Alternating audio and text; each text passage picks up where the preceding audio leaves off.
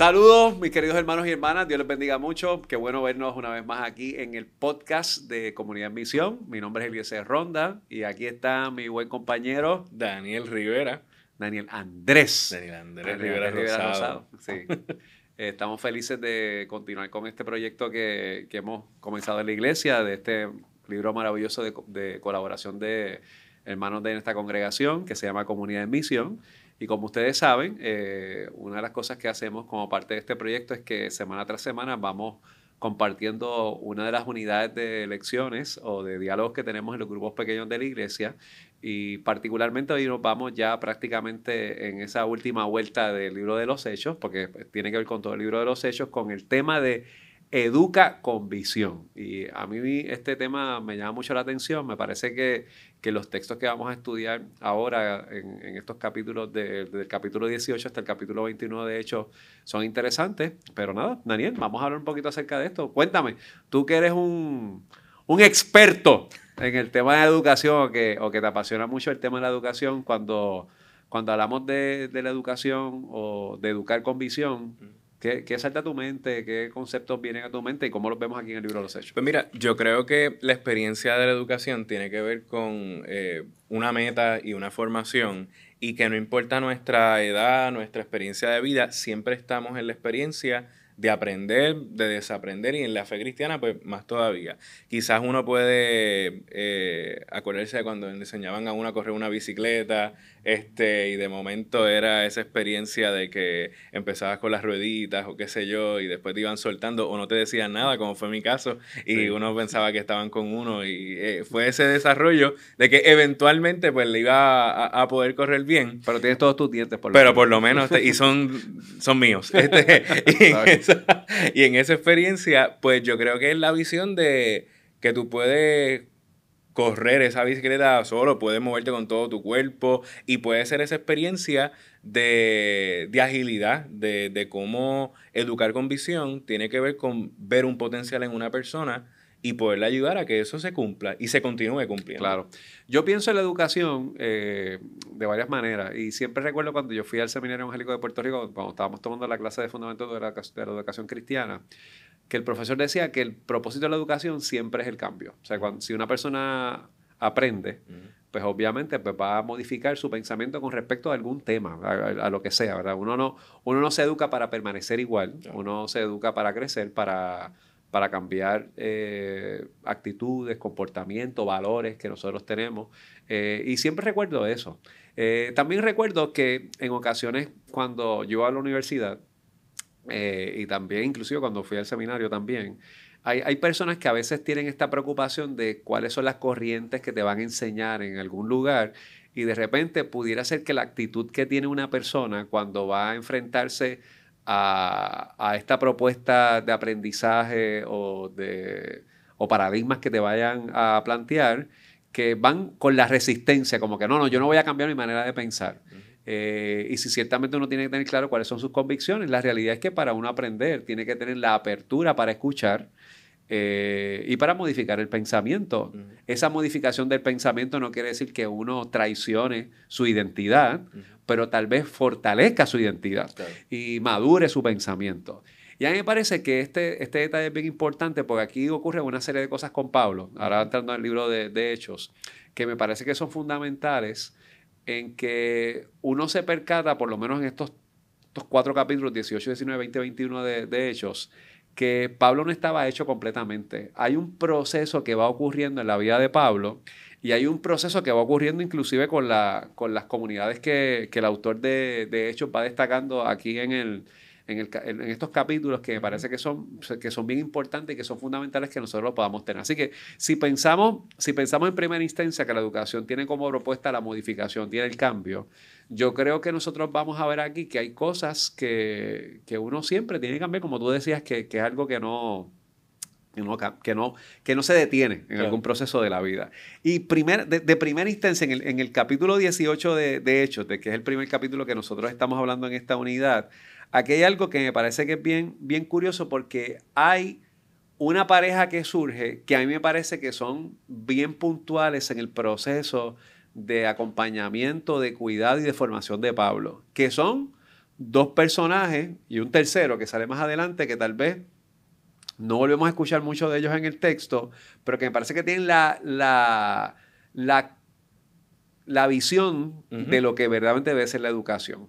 Y es Aquila y su esposa Priscila. Y entonces aquí hay algo bien, bien interesante que ocurre porque Pablo va a Corinto, eh, se encuentra con estos judíos y tiene como que un, algún, tipo de afinidad con ellos. Eh, está con ellos, pero Pablo tiene un desaire con la comunidad de Corinto, porque la comunidad de Corinto tiene eh, de alguna forma una resistencia, no quieren responder al mensaje que Pablo está presentando. Eh, y dice el versículo 6 que Pablo se sacudió el polvo de sus pedidos, la sangre de ustedes esté sobre sus propias cabezas, yo soy inocente, ahora en adelante me diré a predicar a los gentiles. Es decir, Pablo como que como que renuncia, se, frustra. ¿sabe? Yo estoy predicando, estoy enseñando algo, yo no voy más, me voy mejor con los gentiles. Y curiosamente, Pablo termina yendo a casa de una persona que se llama Justo y ahí permanece por un año y seis meses. Y ahí hay un fruto, que es una persona que se llama Crispo, que es un líder de la sinagoga, y se convierte al Evangelio. Eh, así que el proceso, el proceso educativo eh, conlleva tiempo. No depende de un sermón. No depende de tú hacer un mensaje que sea persuasivo inicialmente cuando lo haces. Requiere mucha madurez de tiempo. En, ese, en esa experiencia que Pablo tiene, es interesante cómo la educación viene a tomar un rol sanador, restaurativo. Eh, si fuéramos a hablar un poco formal de algún término eh, pedagógico, es lo que se llama la pedagogía pública. Y es una corriente que hace eso mismo que, más, que va más allá del sermón. E, es, lo que impacta, porque el cuidado de justo impacta. Y, es interesante porque Pablo no se detiene porque dice que estuvo enseñando un año y seis meses ahí, pero viene entonces el aspecto público que, que trabaja en la frustración de Pablo. Claro. Trabaja en su interior, trabaja en que es como a veces los que hemos tenido la experiencia de educar en una escuela eh, o que estamos a veces en, escuela superior, ay, yo prefiero irme con los nenes pequeños, que esos obedecen más o qué sé yo. Pues quizás eso fue lo mismo que le pasó a Pablo, esa frustración. Pues viene entonces este, este proceso de pedagogía pública que te dice, no te limites en, en, en quizás en lo rígido de lo que ya sabes, date a la experiencia del cambio, date a la experiencia de, de revaluar tu visión. Y precisamente una visión es eso que tú intentas alcanzar. Por lo tanto, lo que se intenta alcanzar debe ser renovado, debe ser tener ese momento de pausa, porque si no, nos quemamos en el, en el trayecto. So, llegar a casa de justo, eh, aunque él lo hizo para... A botar el golpe. Para botar el golpe, para por ahí para abajo, eh, tuvo tuvo un fruto que ni se lo imaginaba, como muchas veces sucede en el proceso educativo. Yo, yo creo que ese detalle es puntual, porque yo pienso que a veces nosotros estamos acostumbrados a que la educación, si lo miramos desde la plataforma tradicional, tiene que ver un instructor que hable frente a un grupo. Eso es lo que eh, los que conocen de, la pedagogía, de, la pedagogía de los premios de Pablo Freire, que es la educación bancaria, como que hay un maestro y todos los demás escuchan y, y las transacciones son a base de lo que dice el, instructor y no hay un proceso comunitario de aprendizaje. Ahí, curiosamente, justo se constituye en el maestro de Pablo. Eh, y tal vez lo hace como que recapacitar por un momento dado. Curiosamente, después de Pablo estar en casa de Justo, ocurre algo bien interesante porque entonces en una noche allí Dios le habla a Pablo y le dice, no tengas miedo, habla con libertad, no te quedes callado, pues yo estoy contigo y nadie te atacará ni te hará daño porque mucha gente de esta ciudad me pertenece. Yo pienso, y a mí me parece que, hay algo bien importante, porque Pablo está respondiendo al llamado de Dios. Claro. Inicialmente, para ir resistencia. De, ese grupo que le, está, que le está escuchando, que está recibiendo el mensaje. Pero no es hasta que va a la oportunidad de la comunidad, de ser sanado en comunidad, que no afina su oído a lo que Dios nos quiere mostrar. Entonces yo, yo, creo que, que, ese detalle que tiene justo, hay visión en justo con Pablo. O sea, Pablo de seguro sabe mucho más que justo. O sea, aquí no estamos hablando del pedigrí de justo. De, por lo menos no se desprende del texto que justo sea un erudito, no se desprende que justo sea una persona bien conocedora. Lo que se desprende es que abrió las puertas de su casa, que lo albergó, que curiosamente por esa experiencia Pablo le puede persuadir a Crispo, que es el líder de la sinagoga, que es el vecino de Justo. Así que hay un fruto que se va dando y que permite que pueda replantear su, su ministerio, porque Dios le habla precisamente por ese espacio de, de, estar en comunidad. Y yo creo que ahí es que cuando vemos la educación en varios renglones, en ocasiones aquí en la hemos hablado de que la educación pues, es un proceso formativo, informativo y transformativo, esa educación fit que un momento hablamos. Y yo creo que la parte informativa, pues Pablo la tenía bien mangada, digamos, por, e, de, esa manera. ¿Sabes? Él estaba tranquilo con, con lo que él conocía, pero cuando ya tú tienes que conectar la educación con la visión, con el potencial de alguien, es ahí donde no, no se puede limitar a la experiencia informativa, sino que deben haber otros elementos de acompañamiento y transformación. Y luego en el próximo capítulo vemos cómo la experiencia de estar eh, en Corinto narra eh, ese otro encuentro eh, con lo que finalmente sucede con, con, Apolo, cómo, ese, cómo llega este muchacho, que tiene una capacidad también informativa, que dice el texto que, que, era poderoso con las escrituras, cómo, cómo entonces llegan estas personas también a mentorearlo, a vivir esa misma experiencia eh, que también vivió Pablo. Y son Priscila y Aquila, que fue lo que dimos al principio. Eh, Priscila y Aquila, este matrimonio, escuchan a Apolo. Dice la escritura que era un hombre poderoso en, la palabra, que tenía destreza para enseñar. Eh, la nueva traducción viviente dice que es elocuente. Así que es una persona que tiene un intelecto extraordinario, pero que ellos notan que le hace falta algo, como que tal vez necesita un poquito más de discipulado, formación. Eh, y, y, al ver a Apolo, ellos ven, a mí me llama la atención porque yo pienso que aquí viene el elemento de la visión. La visión no es nada más y nada menos que uno ver el potencial que tiene una persona o tiene un proyecto de lo que se puede transformar. Así que Apolo tenía poder, pero curiosamente Apolo no, no conocía el bautismo del Espíritu.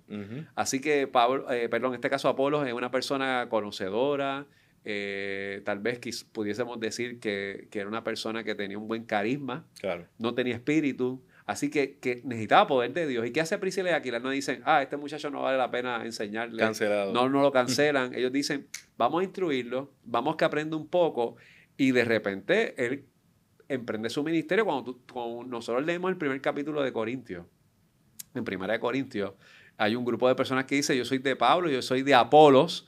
Quiere decir que el ministerio de Apolo, ¿verdad? Sin entrar en la dinámica que le ocurre con Corinto, pero el ministerio de Apolo fue influyente. Y yo me atrevería a pensar si, si, si, Priscila y Aquilas no hubiesen estado involucrados en ese proceso de acompañamiento y de mentoría, de discipulado, de ayudarle a formar, eh, tal vez el ministerio de Apolos no hubiese sido tan, tan eficiente, de manera que inclusive los discípulos de, de Apolo, ahí más en el capítulo 19, Pablo les pregunta a ellos en un momento, mire, ustedes conocen del Espíritu, y yo nunca he escuchado del Espíritu, porque, porque Apolo le enseñaba lo que sabía. Claro. Y Pablo ora por ellos, reciben el Espíritu Santo, hablan en otras lenguas, profetizan, es decir, desarrollan un ministerio que es poderoso, eh, y eso ocurre cuando hay visión, Fíjese, Pablo no dijo, ah, usted no tiene el espíritu, ahora que flojos son. Ahora que ustedes son una, una falsa doctrina, ustedes no sirven. Los instruye, los invita al proceso. Y ellos tienen sed de Dios para poder enseñar. Y fíjate, tienen sed de Dios y reconocen que necesitan humildad para poder aprender. Así muy. Yo creo que una de las cosas que a veces que se nos olvida en, en los procesos educativos es la humildad. Eh, definitivamente, pues uno tiene unas experiencias que son totalmente válidas, como no, pero no podemos perder de perspectiva que hay otras personas que están en el mismo interés, como Priscila y Aquila, de sacarnos aparte. Porque eso fue lo que sucedió, fue un, fue un movimiento bastante sencillo. Te sacaron aparte, te instruyeron y entonces eso te, te, motivó a seguir adelante. Lo mismo cuando Pablo le pregunta a esos discípulos, pues me parece que en muchas ocasiones como iglesia, como creyentes, necesitamos tener la, humildad y la madurez de reconocer que hay cosas que nos faltan, que hay cosas que en el proceso eh, se van a ir añadiendo y eso es lo que la visión eh, da en nuestra vida, oportunidad para que ese potencial pueda dar fruto. El detalle aquí con, la educación aquí nosotros vemos, por lo menos en estos capítulos que hemos discutido, de manera sencilla, que el proceso educativo aquí no es piramidal, es un proceso que se da desde la actividad comunitaria, donde tenemos por lo menos tres personajes que después prácticamente no los vemos más en el texto mencionado, no son puntuales, son unos extras que tiene el texto, pero que me parece que su función es fundamental para que el desarrollo del ministerio, en este caso de Pablo, en el caso de Apolo, fuera puntual. Ahí está justo que lo recibe en su casa. Ahí está un año y seis meses. Y está Aquilas y Priscila que trabajan con Apolo. Y eventualmente nosotros nos vamos dando cuenta que, el ministerio de Pablo inclusive con este grupo de personas está tres meses, también enseñando. Y ese proceso de estar tres meses enseñando pues quiere decir que hay un proceso educativo que ocurre por encima de el discurso del momento, de, la predicación que, que, hay, que hay ahí y nos encontramos más adelante que hay una resistencia con, una revuelta que ocurre en Éfeso en el capítulo 19 con Diana de los Efesios. Pablo sale eventualmente hacia, hacia Macedonia porque entiende que es importante que, el ministerio de él pueda continuar creciendo y desarrollándose. Y sabemos que en Macedonia hay resistencia. Eh, no cancela que van a haber vicisitudes e inclusive la, escritura dice que va a haber sufrimiento y cárcel. Pero la educación nos prepara para enfrentarnos a la adversidad. Eh, la educación no es que simplemente nos lleva a, añorar el momento de los logros. Eh, cuando uno se prueba que realmente es una persona educada, no es cuando desfila para alcanzar el diploma o el premio, la educación se muestra en el momento de la atención, en la complejidad, porque uno demuestra el carácter de aquella persona que es educada. Y yo creo que ahí está el llamado a ser comunidad en misión. Que cuando salimos a trabajar con las personas en toda su diversidad, en todas sus crisis, en sus vicisitudes, pues yo creo que ahí es que entonces como creyentes mostramos el discipulado al cual nos hemos sometido en Cristo para para no necesariamente crear otra revuelta o, ver este asunto del potencial en las personas como, pues, si se da bien y si no también, sino ser intencionales en la mentoría, ser intencionales Impulsarlo. En, impulsar a la gente y es desde esa experiencia que entonces ser educados. No es tanto cuántos diplomas tengamos, sino la humildad y la disposición de poder entrar en esa misión con nuestra comunidad. Mire, mis queridos hermanos, bien sencillo, ¿verdad? Eh, hay un análisis empresarial que se llama el análisis FODA, ¿verdad? Y uno mira las cosas a veces como oportunidades o como amenazas. Si Aquilas y Priscila hubiesen visto a Apolos como una amenaza, el ministerio de Apolos hubiese eh, anulado, pero ellos lo vieron como una oportunidad. Así que hay veces que hay que ver las nuevas generaciones, la posibilidad de que puedan desarrollar hacia adelante su ministerio y su propuesta, sabiendo que tienen algo, alguna habilidad. Yo te compartía cuando estábamos pensando en, lo que íbamos a hablar, de que a mí siempre me llama la atención que yo soy fanático del béisbol, ¿verdad? Y a veces yo veo que, y de los Yankees, pero vamos a hablar del béisbol, ¿verdad? Y que a mí siempre me llama la atención cuando, cuando un novato sube a las grandes ligas y a veces lo ponen a jugar una posición que él no está acostumbrada le dicen que tiene que aprender a jugar la posición. Y yo digo entre mí, ese muchacho jugó esa posición por 25 años. De seguro que eso lo ha jugado. Eh, son veteranos, son gente que se dedica, desayuna, almuerzo y comida, esa posición. Y como quiera tienen que seguir aprendiendo cómo jugar esa posición. Si eso ocurre en el mundo deportivo, en el mundo de la vida, particularmente del ministerio, todos tenemos que tener la actitud de aprender, de que nuestra experiencia y nuestros años en el Evangelio no cancelan que tengamos que seguir aprendiendo para crecer y ser una comunidad de discipulados. Así que la pregunta que hemos dicho, ¿cuál es la visión que debe inspirar la educación en la iglesia? Eh, podemos pensar que es la, actitud de la humildad. Eh, es ese asunto importante que nosotros podamos desarrollar en, en, esa madurez. ¿Qué elementos son necesarios para que la visión educativa de la iglesia funcione? Pues obviamente ese traspaso generacional, ese mirar el potencial y no cancelarlo, ese impulso que nosotros podamos tener. Y la mentoría, albergarlos en la casa, conversar con ellos, escucharles, eh, instruirles eh, con la visión, sabiendo de lo que pueden ser. Y de esa manera podemos continuar siendo una comunidad en misión. Y de esa manera, amada iglesia, que queremos invitarles a que continuemos en ese proceso de educación y añorando que Dios inspire la visión de su esperanza y su amor por las demás personas y que esto pueda fomentar extraordinarias discusiones en nuestra semana, en nuestra vida y nos lleva a reflexión. Así que gracias por nuevamente ser parte de este proyecto de podcast y esperamos que pueda esto nutrir tu vida y tu fe. Así que Dios te bendiga. Dios te bendiga.